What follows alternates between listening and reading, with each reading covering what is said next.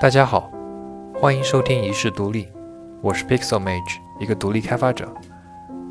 一世独立是一档专注于访谈独立开发者、独立游戏开发者、自由职业者的播客节目，希望在这里为大家讲述处于不同阶段、拥有不同背景的人们，他们满怀热爱的对属于自己的自由之路进行探索的故事。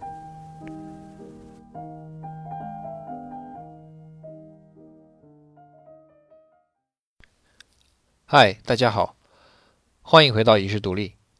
本期节目呢是一期新的尝试，将由我一个人来为大家讲述一个国外独立开发者的故事。他的名字叫 Michael Lynch。二零一八年，他在他的博客上发表了一篇文章：Why I Quit Google to Work for Myself？为什么我要离开谷歌来为自己一个人工作？这篇文章迅速获得了超过百万的阅读。他在里面详细的讲述了为什么他要离开 Google 这个很多人都想去的公司。并且决定只为自己一个人工作，成为一名独立的开发者。在随后的两年中，他又接连分享了他第一年、第二年作为独立开发者的收入、支出以及他做了哪些产品等等。我在2020年读到他这一系列博文，我在读的时候感觉到有非常多的共鸣，因为我和他的经历很像，我也曾经在一个大型的互联网公司工作，然后辞职，选择成为一名独立开发者。所以我觉得他的故事应该能够启发到更多人。但是他的文章又是纯英文的，所以呢，我决定翻译、解读并分享在这里，希望能让更多人听到他的故事。在本期节目中，我主要整理他那篇退出 Google 的文章，以及他两篇总结第一年、第二年产品收入情况的文章，作为本期节目的主要内容。所以本期大概会有两个阶段。第一个阶段我会详细的讲述他离开 Google 的原因和想法。第二个阶段我会讲述他作为独立开发者在头两年他所做的选择、思考以及结果，也就是收入情况。本期节目的所有的内容都来自 Michael 的博客，所以我会把他的文章地址都放在本期的播客简介里，如果有需要的话可以自行查看。那么话不多说，我们开始吧。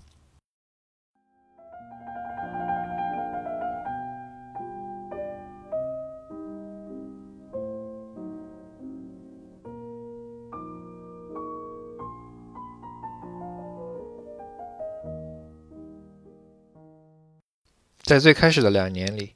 Michael 表示，他非常喜欢在 Google 工作。当他做员工年度调查的时候，他会毫不犹豫地在调查中表示，他肯定愿意在 Google 至少待满五年。他用了一个形容词叫做 “no-brainer”。No 就是没有，brain 就是脑子。No-brainer 的意思就是，哎呀，这事儿都不用过脑子，肯定的，我就是想待在 Google。后来他确实在 Google 待满了五年。他说自己周围全都是世界上最好的工程师，用着世界上最先进的开发技术，食堂有各种免费的美食。谁不想在这样的工作环境里工作呢？有一次，他的绩效拿到了特别超出期望，就类似于互联网大厂里面那种三点七五或者是 A 这种优秀的绩效。按照经验来讲，拿到这样绩效的人，通常毫无疑问就是那一年的晋升候选人。他那个时候心里就在想：一旦我这次晋升成功了，以后出门我就可以跟人说：“哎呀，我是 Google 的高级工程师。”想想就很有面子。我相信在座的各位在获得晋升的时候，或多或少也想过这种事情。那他的 manager 呢？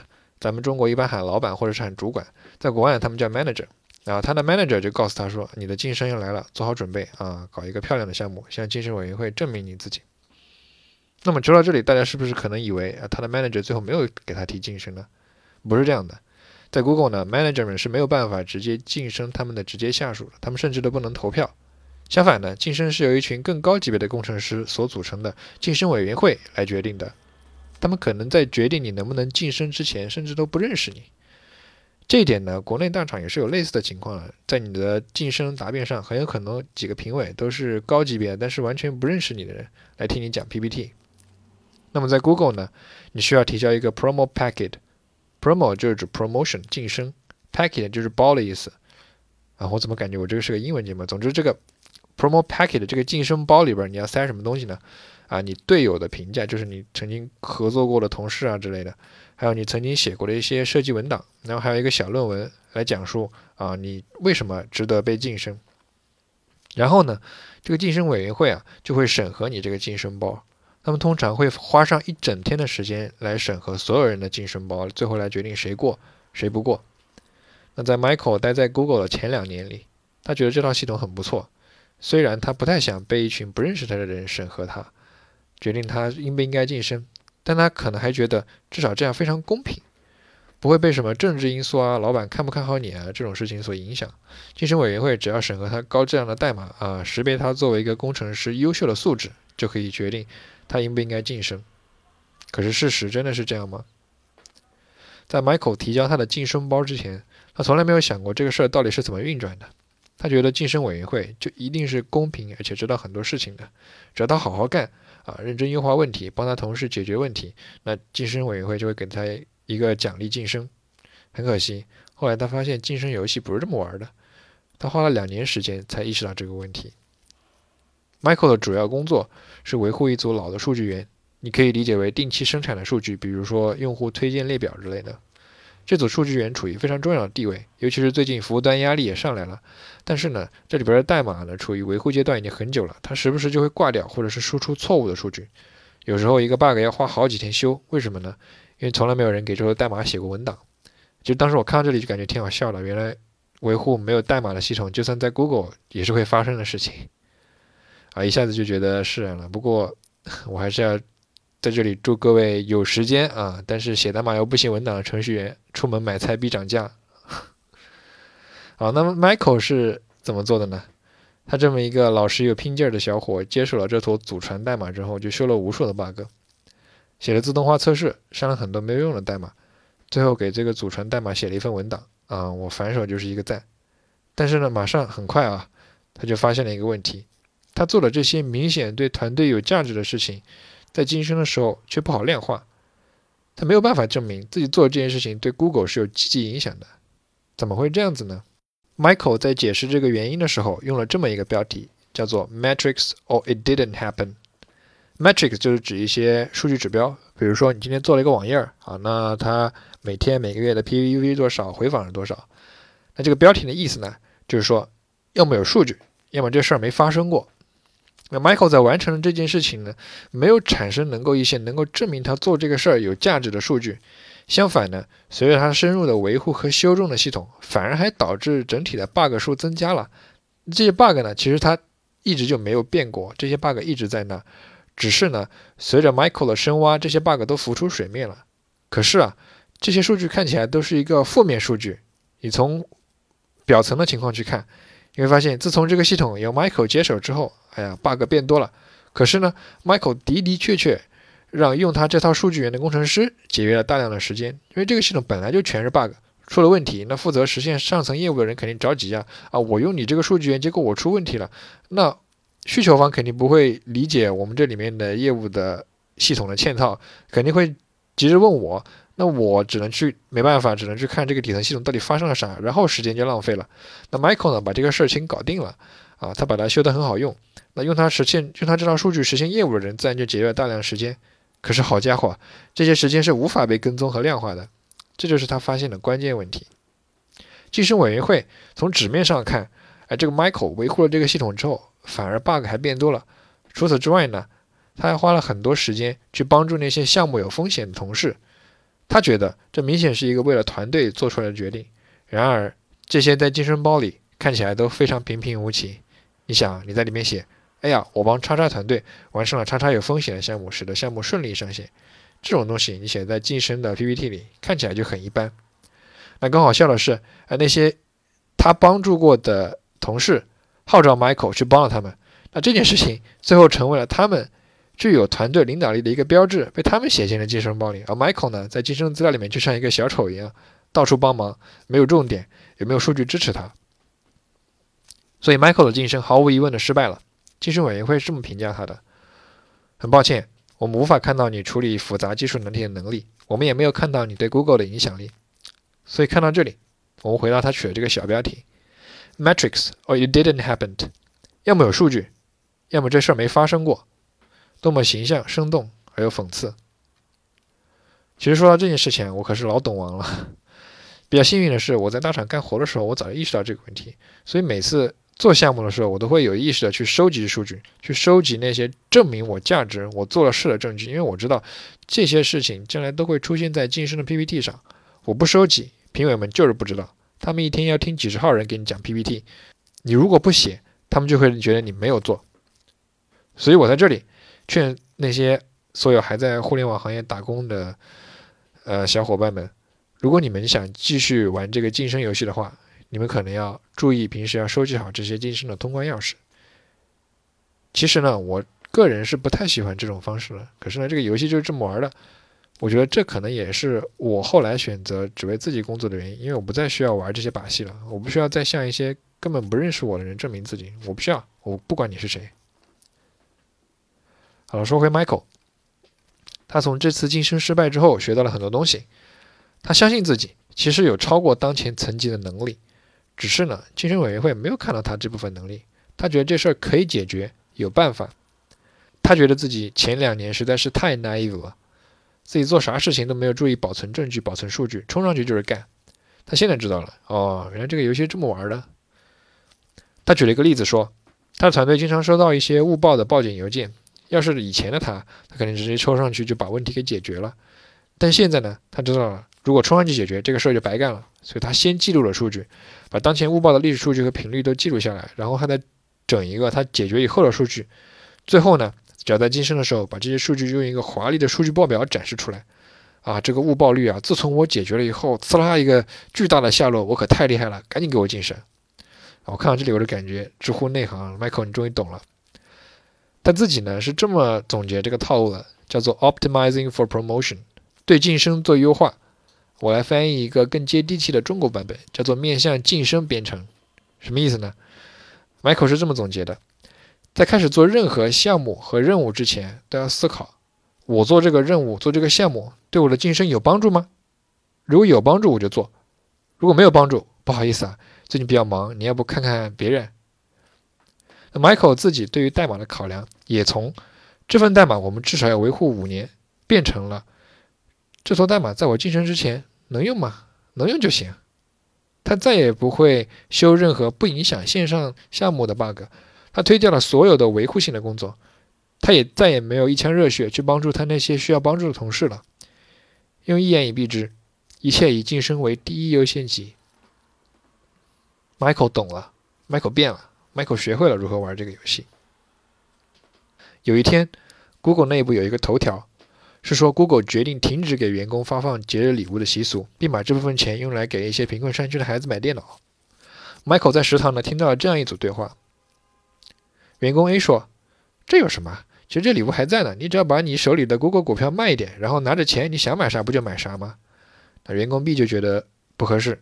他说：“大哥，你这话说的，就好像我我不给我老婆买圣诞礼物，然后告诉她说，你自己拿着银行卡里的钱自个儿买礼物吧。”那员工 A 就反驳说：“你是不是搞错了什么？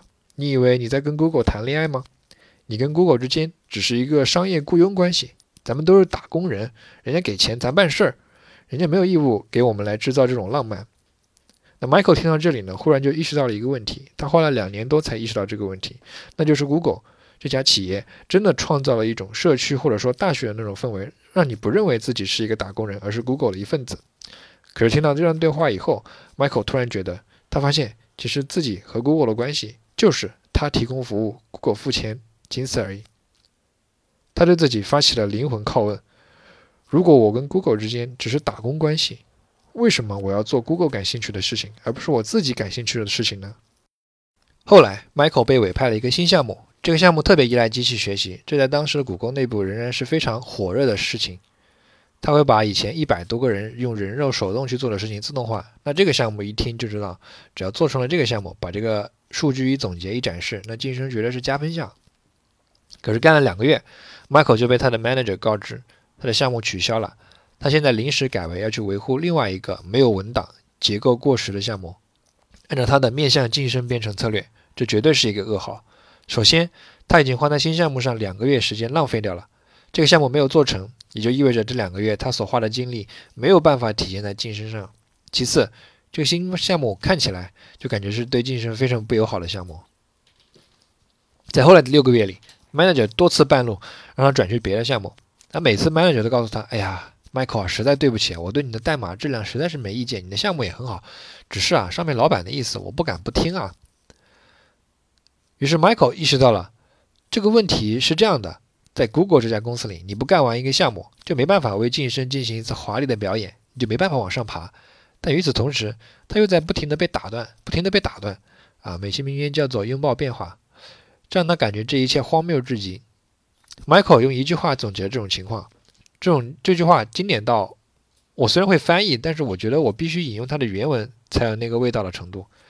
他是这么说的：“My career was being dictated by a shifting anonymous committee who thought about me for an hour of their lives。”我来拙劣的翻译一下，就是我的职业生涯被一群人 dictate 了。dictate 这个单词的意思是独裁，比如说我们说希特勒他是一个独裁者，dictator。那 Michael 的意思就是说，我的职业生涯被一群人独裁了。一群什么样的人呢？一群我不认识，但这群人老是变来变去，举棋不定。那这不是最可气的，最可气的是这群人啊，他们也就把他一生里短短的一个小时花在了我身上，而我的职业生涯就被这样的一群人的一个小时所主宰了。Michael 还发现，他再也不会去问自己这个问题是不是有具有挑战性这样的问题了。现在他思考的是。啊，我要怎么样才能让这个问题看起来很有挑战性呢？Michael 说他非常讨厌这样的自己。他还思考了一个问题：就算这一次晋升成功了，那又能怎么样呢？下一次晋升一定会更难。要想一路打怪升级，去做更难的项目，和更多的人协作，才能晋升。可是这同时意味着，这些项目很可能由于更多的不受自己控制的因素而失败，浪费自己数年、数月的时间。想清楚了这个问题，Michael 问了自己：“那我还有别的选择吗？您看我还有机会吗？”就在这时，他发现了 IndieHackers.com，国外最有名的独立开发者社区。这里面没有扎克伯格、马云，都是一些想要构建自己小的可盈利的在线网站或 APP 的，来养活自己的独立开发者。我愿意称之为“互联网摆摊”。Michael 说，他其实早就有开一家软件公司的想法了。就是说，做一个特别厉害的产品，然后拿到一堆天使投资的模式。他一直以为互联网创业就是到处拉投资，然后思考自己下一个一百万的用户在哪儿。而 Indie Hackers 呢，他们是相反的，他提供了一种新的路子。在这个社区里面的人都是用自己的钱、自己的创意，自己做了一个小项目，可能是一个 App、一个网站、一个插件啊，来赚钱。他们不需要见投资人，不用拉投资。对于 Michael 来说，最重要的是他再也不用向一个陌生的晋升委员会来证明他自己。按照这条路。他只需要按照自己的喜好和创意来构建自己的产品，并以之谋生。当然，Michael 自己也承认，这条路虽然看起来美好，实际上也是有坏处的，例如收入不稳定以及面临多种风险等等。在 Google 的时候，他曾经因为失误导致公司理论上损失了一千万美元，但是没有受到任何惩罚，他只是被要求写了一份反思，而且大家都在庆祝说：“哎呀，我们又学到了一课。”然而，对于独立开发者来说，如果一次一千万的美元的失误的话，那足够毁掉他们的一生了。但尽管如此，成为一名独立开发者仍然深深地吸引着 Michael，因为这样他就可以掌控所发生的一切了。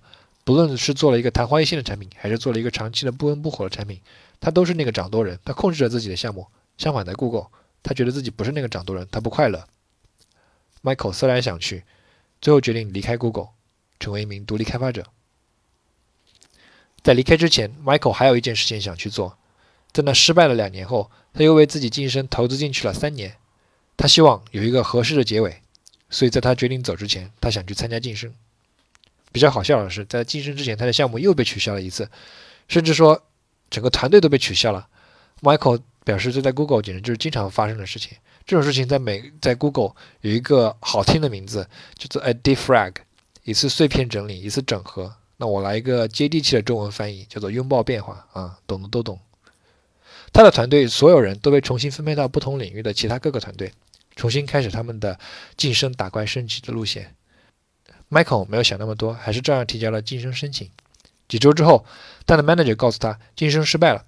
晋升委员会说，在过去的六个月里，Michael 已经完完全全达到了一个高级工程师的水准，做得很不错。只可惜六个月时间太短了，希望 Michael 能够再接再厉。他的 manager 说。哎呀，太可惜了！你真的特别有机会了，只要你能把这六个月的时间都再多保持保持，这次晋升你其实肯定稳了的。Michael 只觉得好笑，为什么没有保持？难道不是因为组织上 defrag 吗？让他一次一次又切换项目吗？他默默地对自己说：“是时候离开了。”It was time to go。其实看到 Michael 这篇讲述他离开原因的文章，我的共鸣非常强烈。我们都曾经加入了梦寐以求的公司，并满怀希望。我们都对某些相似的制度失望了。我们都希望自己的人生不要被一群不熟的陌生人所主宰。我们都选择成为了独立开发者，做自己想做的事情。好，以上就是 Michael 离开 Google 的故事。在后半呢，我会向大家讲述 Michael 这两年独立开发者的故事。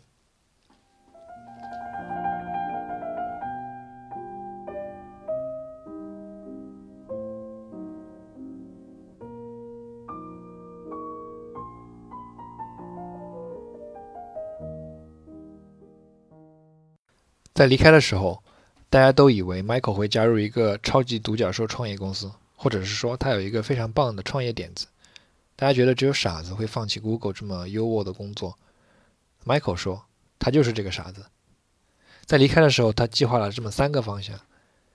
第一个方向是他在这之前自己就已经做了一个关于生酮饮食的网站，叫做 Keto Hub。他想通过这个 Keto Hub 继续挖掘一下，看是否能够盈利。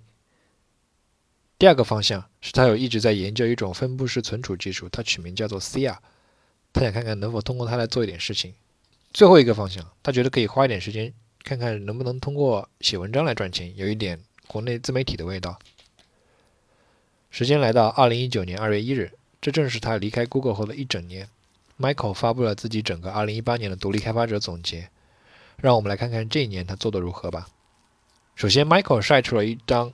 整个2018年的收入支出表，这一年下来，他的总收入为2200美元，支出呢则是2万三千美元。所以在离开 Google 全职独立开发这一年里，Michael 不但没有赚到钱，反而还亏损了两万多美元。从他晒出的图表来看，全年的收入一直非常平淡。我们可以预料到，他做的几款产品都没有火，这也导致了这一年下来只有2200美元的收入，恐怕连他之前在 Google 的一个月工资都差得很远。所以这听起来其实不像一个励志故事，但我想说的是，这应该就是我们大部分人的情况，不是每个人都是励志故事。离职做了几个红爆的产品，从此财富自由、人生自由、快乐一辈子，啊，这种制造焦虑的故事，如果想看的话，其实你点开微信、知乎就有啊，很多。我相信光看标题，你们的那个焦虑值都能暴涨。Michael 呢，对于自己这个情况非常乐观，他说。表面上看，我这年不但一毛钱没赚到，反而还损失了两万多美元。但是呢，其实可以换一个角度看，在这张表里，Michael 的利润虽然一直是负数，但是从四月份开始，利润就一直在上涨。直到他写分这张报表的时候，利润已经快接近于零了。他乐观地说：“从这个角度来看，我的利润一直在每个月稳定上涨，只不过还没有变成正数而已。”然后呢，Michael 就补了一刀：“之所以这个利润一直在上涨。”不是因为别的，而是因为它大幅度的降低了自己的消费水平。是的，没有你们所期待的什么产品赚大钱，而是它只是单纯的进行了消费降级。这一点呢，我也很有体会。从离职以后，我不但进行了消费降级，而且我也开始了从来没有搞过的记账。不知道为什么，我觉得这样会很有意思啊，就像在玩一个生存游戏一样。而生存的第一步呢，是节流。那么，我们来看一看 Michael 这整个2018年做了哪些项目吧。首先，第一个项目是他2018年最大的收入来源。他的博客，他离职 Google 的那篇文章引起了无数人的共鸣，也让他的博客获得了很大的流量。只不过呢，他不太想让广告来影响他，然后他所以没有在他的博客里加上广告来赚钱。他的盈利方式呢，使用的是 affiliate link。如果用中文解释的话，我感觉类似淘宝客比较恰当，就是你放一个链接指向一个产品，如果有用户通过这个链接购买这个产品，Michael 就可以获得分成。这也是互联网比较常见的一种流量变现的模式。在整个2018年，他的站点拥有百万级的访问量，但是最后通过这个分成链接，他只赚到了一千两百美元。Michael 说，这样的数据和转化率对于那些专业的博主来说，简直就是非常失败的。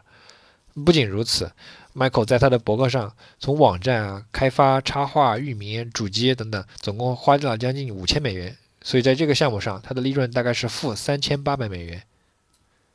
第二个项目呢，又是和生酮饮食相关的，叫做 Is It Keto。翻译成中文呢，可以说叫做“这玩意儿生酮吗？”简单来说，就是有这么一个搜索框，你在里边搜索你想要搜索的食物，它这个产品就会展示一个简单清晰的回答，告诉你你输入的这个东西到底符不符合生酮饮食的标准。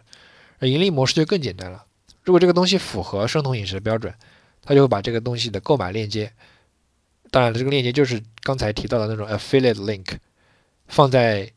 它的网页里进行展示，然后呢，你就可以通过这个链接去购买了。然后，如果一旦你购买了，它就能拿到分成。那 Is It Keto 这个项目呢，这一年只为他带来了一点二美元的收入。只不过因为是他是年底才加上的这种盈利模式，所以也能够理解。而在花销方面呢，主要是花在了网站的开发以及 logo 设计方面，大概总共花掉了一千八百美元，没有什么太多的收入。第三个项目呢，叫做 Zestful。Zestful 是 Michael 尝试的第一个 SaaS 站点，它的功能也很直观。你在输入框里面可以输入一串有关于食谱的句子，比如说加入一点五勺切好的洋葱，那 Zestful 呢就会通过自然语言处理，帮你分解出来里面的关键内容。比如刚才那句话里面，数量是一点五，单位呢是勺，东西呢是洋葱，条件呢是切好的。那这个项目在一八年九月份上线了，很多人找到 Michael 表示感兴趣并愿意使用它，但是呢，还没有真正意义上的付费用户。但是 Michael 觉得他在二零一九年应该会大放异彩，而在二零一八年里，他在 Zestful 上由于开发、logo 设计、域名、主机等等，花掉了七千多美元，没有任何收入。第四个项目叫做 Space Duck，这是 Michael 前面提到的，他对于自己一直研究的分布式存储技术的一次商业化的尝试。可惜这是一次失败的尝试，他没有找到任何商业化的方式。于是，在四月份，他停掉了 Space Duck 这个项目，大概花掉了他一千八百多美元。第五个项目就是他的老项目了，Kilo Hub。他在一七年的时候就已经有这个项目了。你可以在网站上搜索一些关于生酮饮食的食谱。在这一年里，Kilo Hub 一直处于维护的状态。在 Michael 看来，这个网站可以商业化，但是需要花他的一定时间，所以他就没有动它，只是作为他另一个主力项目，就是那个 Easy Kilo。这个项目的补充项目，这一年在 GitHub 上维护的费用大概是两千美元。所以总结一下，他这里一年的几个项目，主力还是他的博客 Easy Keto 和 Zestful，就那个那个食谱分析啊，关停掉了一个项目，然后一个项目处于维护状态。其实听到这里，包括大家以及我自己，我都想问 Michael，这一年的收入这么惨，你还想继续干下去吗？要不出去找个班上算了。Michael 自己回答了这个问题。他说：“I want to do this forever。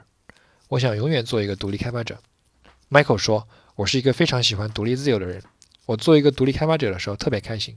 每天早上我想几点起来就几点起来，我可以随便决定我一整天的计划，比今天生活简直好太多了。我希望我这辈子都能这样过。”尽管回答如此坚定，Michael 对于独立开发者也不是毫无疑问的。他总结了自己这些疑惑。以前，Michael 特别擅长代码 review、单元测试以及梳理整个团队的开发流程，但是这些技能现在一个都没用到，这是不是在浪费自己的技能了？第二，Zestful 这个项目，他他特别担心这个项目真的有商业前景吗？第三，以前别人问 Michael 他的工作时，Michael 可以回答说：“哎呀，我在 Google 工作。”这个听起来就很厉害。但现在别人问他他在做什么，他只能解释说。嗯，我在做一个网站啊，你输入一个食物，然后这个网站告诉你它符不符合生酮饮食，啊，听起来就不是非常高大上。那他就怀疑自己，我是不是应该做一些看起来更高大上的东西呢？但 Michael 认为，他的这些自我怀疑都是来源于自己产品还没有取得成功。我觉得他说的很对。当你没有成功的时候，这些事情、这些怀疑都会是你的阻力。等你成功之后，可能这些就变成你艰难创业的故事了。好事多磨，很多项目都是要面临很多苦难的。Michael 只能这样安慰自己。除了这些，Michael 还总结了一些经验教训。第一是要集中注意力。在离职之后，Michael 总觉得自己有很多时间，他同时在做很多项目。后来发现，Michael 其实根本没有这么多时间，同时做好几个项目，导致的结果就是他在好几个项目上进展都非常困难。所以，Michael 现在只允许自己同时投入在一个项目上，这能让他的效率提高很多，也更容易推进他的进度。第二点是要及时总结，每周结束的时候，Michael 都会花三十到六十分钟来写一下自己这周都做了什么。他发现，在这样的总结里，自己其实比他想象的更有效率。有时候，他觉得自己花了一周时间啥也没干，但其实这周还是取得了很多进展的。有时候自己一周做了很多东西，但只是忘记掉了。同样的，除了每周的回顾，他每个月也会回顾自己。第三点是设定目标，他觉得一定要设定一些可量化的目标。有时候你设一个非常模糊的目标，就很容易浪费时间。比如说，你设定目标这个月提高收入，那提高多少呢？怎么提高呢？你每当想到这个目标的时候，就感觉很头疼。但是如果你设立一个很清晰的目标，比如说这个月达到至少五十美元的收入，那你的做的任何事情都会围绕这个五十美元来行动。然后这一年在生活方面，Michael 也改变了很多。首先很自然就是大幅度的消费降级了。在各种项目支出里，Michael 说，其实最大的支出是他自己。他的个人生活开销在这一年里快速地消耗着他的存款。他在曼哈顿的公寓每个月房租就要三千三百美元，再加上保险啊、水电啊、吃饭啊，他一个月要花掉六七千美元。Michael 发现这些生活开销非常影响他的决定。有时候要花三个月的时间去开发一个产品，那也就意味着他投入了差不多两万美元到这个项目里，这会让他觉得自己做实在是太贵了，忍不住想要外包出去。同时呢，这时候呢，自己一个产品呢，可能就只有五十、一百美元的收入，这让他感觉特别魔幻。为了改变这种状况呢，他在他老家离他家人很近的地方买了一个小房子，并相当于从大城市搬回了小乡村来生活。搬家之后呢，他的每个月花销大概只剩下了两千美元一个月，比之前几乎下降了三分之二。他可以慢慢从长计议他的自由人生了。以上就是 Michael 对自己2018年的回顾。写下这篇回顾的时候，他也写下了自己对于2019年，也就是他对于自己第二年作为独立开发者的期望。其中最主要的目标是平均每个月收入达到五百美元。虽然这听起来还是很难在美国养活自己，但我觉得 Michael 还是设下了非常切实可行的目标。那么，二零一九年，Michael 过得怎么样呢？我们马上来看看。二零二零年一月底，Michael 又在他的博客晒出了他的第二年，也就是二零一九年，他作为独立开发者的情况。首先是他的收支情况，整个二零一九年，他的收入是七千两百美元，对比二零一八年的两千两百美元，他的收入增长比例是百分之两百二。而在支出方面，他的支出是九千六百美元，对比去年的支出两万三千美元，下降了百分之五十八。所以，Michael 的第二年独立开发者生涯虽然还是没有赚钱，但他的利润已经从负两万美元增长到了负两千美元。Michael 自己是这么形容的：这一年我的利润增长了一点八万美元，他还是非常的乐观。那许多人想问，他是怎么忍受这么长时间不赚钱，甚至是亏损的？Michael 说，很多人其实都以为他其实在做独立开发者时，同时还在接单赚钱。但其实 Michael 一直都是百分之百全职投入在他的独立开发当中。那么问题来了，难道 Michael 压力不大吗？Michael 给出了回答，主要有三点。第一，他的生活支出很低。自从搬回到美国农村之后，他每个月支出大概只有两千美元。第二，他在开始独立开发之前，在互联网大厂工作了十一年，所以他有很多存款。第三，他有投资，他有把自己的钱投资到股票和加密货币中。这些都能给他的生活提供一些帮助，啊，果然有存款的人生活就是这么朴实无华。我看到这里也想劝退各位想成为全职独立开发者的人：如果你既没有存款，也没有一个能够支撑你生活的盈利产品，那还是先老老实实上班吧。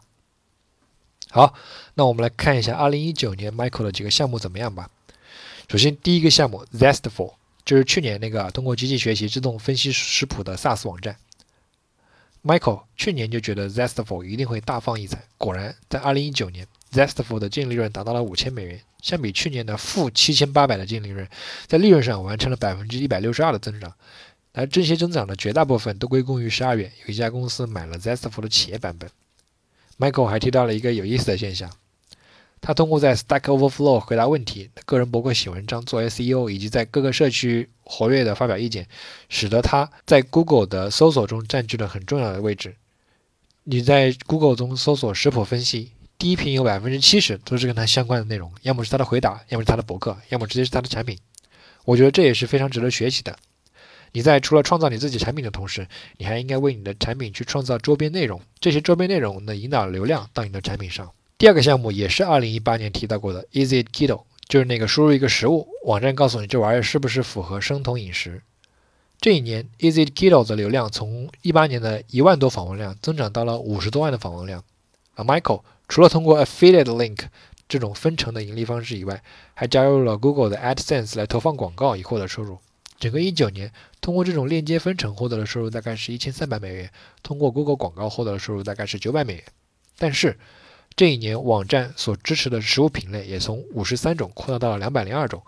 为了支持更多的食物，Michael 花了三千八百美元来雇人来创作网站上的文章内容，再加上各种杂七杂八的费用，最终这个产品一年的利润是负两千一百美元。有一件有趣的事情是，二零一九年四月的时候，Michael 曾经放弃这个产品。在那段时间里面，Michael 本来做了很多的努力，优化页面、做 SEO、做很多内容，但网站流量没什么起色。于是呢，他把它暂时放到一边。但是好玩的是，过了好几个月之后，网站的流量居然在没有任何人工干预的情况下，自然而然地涨了上来。所以这个设计还是挺奇妙的。你当下的努力，并不一定马上有当下的结果；你当下不努力，也并不一定未来就没有结果。第三个项目是 Michael 的个人博客。在去年写出了离开 Google 那篇爆款的博文之后，二零一九年其实没有更多的爆款，整年的博客访问量大概只有二十七万。这一年，Michael 感觉自己一直在改变风格。之前他写了很多技术性的文章，一九年他尝试写了一些关于创业的文章，他以为会有更多人对这个话题感兴趣。然而最后发现，除非你在你的文章里写你赚了好几千几万美元，或者你亏损了好几千几万美元，不然点击量都很一般。不过好在博客的花销也下来了。这一年，他决定亲手自己维护自己博客的网站代码，让他节约了一大笔钱。这一年，在个人博客上，Michael 的利润为负一千两百美元。第四个项目是 Michael 试水的小项目，这个项目用来记录和分享他自己每周完成的事情。Michael 主要借助这个项目来学习 Vue 这个前端框架。这一次他的目标很清晰，在试水阶段只花了几十美元，并且在试水完毕后发现商业化的可能性很小，他就快速的结束了这一次试水。所以我们可以看到，Michael 2019年的主角应该是 Zestful，配角是 Easy Kiddo 和他的博客。这一年里，Michael 对于他的独立开发生活有这么一些经验可以分享。第一，就算没有人买，也要涨价。在当时，Zestful 是按照请求收费的，每一次请求大概是0.003美元。有一名顾客和 Michael 建议说：“你的定价实在是太低了，你应该考虑涨一下价。”那 Michael 就比较没有信心。这么低的价格买的人都不多，那我还怎么涨价呢？但比较有意思的是啊，在定价很低的时候，经常有公司来跟 Michael 说，只要你做了叉叉叉功能，我们就马上买。好，然后 Michael 就很高兴啊，加班加点熬夜把这个新功能给他做出来了，然后告诉那个公司，那对方就说不好意思啊，这个项目有变化。那 Michael 就对这种事情感到很失望。后来 Michael 把每次的请求价格提到了零点零二美元之后。那些大量使用 Zestful 的公司马上就过来问啊，如果大体量的话，那有没有什么折扣之类的？然后呢，刚才那些总是提特性要求但是不买的公司也就不见了，因为 Michael 做了一个很聪明的策略。如果有公司说你做什么什么功能，我们就买，Michael 就回复他们说可以啊，但是这需要先购买三个月啊，在你们需求的这个新功能可以用之前，我不会算你的时间，但是你要预付。你猜后来怎么着？Michael 发现。所有的买了企业版的用户，通常什么屁话都不说，直接就买了。然后一直在那里逼逼赖赖的用户，说有了叉叉功能，一定下次一定就买啊，下次一定啊，最后都没有来。我是想说，真是人间真实。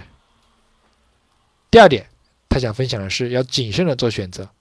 Michael 说，在去年独立开发生活中，他总是在不停的切换项目，每次都去快速构建一个原型，然后搞一个项目的架子，就拿去试试水。Michael 觉得这样的方式像一个无头苍蝇一样，而 Michael 的好朋友告诉他一个事实：不管是什么项目，哪怕再简单，也至少会花掉你人生的好几个月。所以你在做任何项目的时候，都要谨慎的做选择。比如他自己每次都会列出来很多个自己想做的项目，然后一个一个的谨慎评估他们，思考到底谁有更大的成功几率。所以我们也能看到，Michael 在2019年没有开什么新坑，基本上都是他的老项目，但是他这些老项目都在越做越好。第三点，他想分享的是，他仍然保持热爱。Michael 说，很多人都觉得他可能会后悔这两年一直亏钱，并放弃掉了 Google 那份钱很多的工作，并且很多创业者在一到两年之后都会失去热情。但是 Michael 却说，他从来没有感觉过自己失去到热情，主要是因为两个点。第一点是因为在这条路上，Michael 一直都充满着充分的自我怀疑，他充分的认识到，在成功之前，他一定会失败了很多次，他所以他有很强的心理准备。第二点是他做了足够多的降级，他降低了自己的消费水平。他从大城市搬回了乡下的老家，通过这样的降级，他再也不用担心自己有一天会把钱用光了，这让他没有了焦虑。每天早上，他都能悠闲的起床，和他的女朋友享受早餐。等他女朋友出门上班之后，他可以安静的在家里工作。等到下午的时候，他可以悠闲的睡一个午觉。他说：“我这下我在睡午觉的时候，再也不用考虑我 manager 的感受了。”在事业上，他也可以完全的自由做任何改变。这些产品都是属于他的，所以当他想改变产品的发展方向的时候，他拥有绝对的掌握权。Michael 说，在开始独立开发者生活之前，他想象了独立开发生活会是怎么样。到最后，他发现一切都跟他想的一模一样。在结尾的时候，Michael 又重复了一句他的独立开发宣言：I would do this forever。我会永远独立开发下去。最后的最后，Michael 设定了他2020年的收入目标。他希望在2020年，他能够获得总共两万美元的收入。那么他到底能否做到呢？在录这期播客的时候是2020年12月，很快在2021年的一月底，Michael 应该就会和我们分享他2020年的情况。我会在播客的简介里留下相关的链接，感兴趣的小伙伴可以自行查看。好了，以上大概就是本期播客的全部内容了。不知道大家是否喜欢这种独立故事和这种节目形式呢？欢迎在评论区和留言区告诉我。这里是一世独立，我们下期再见。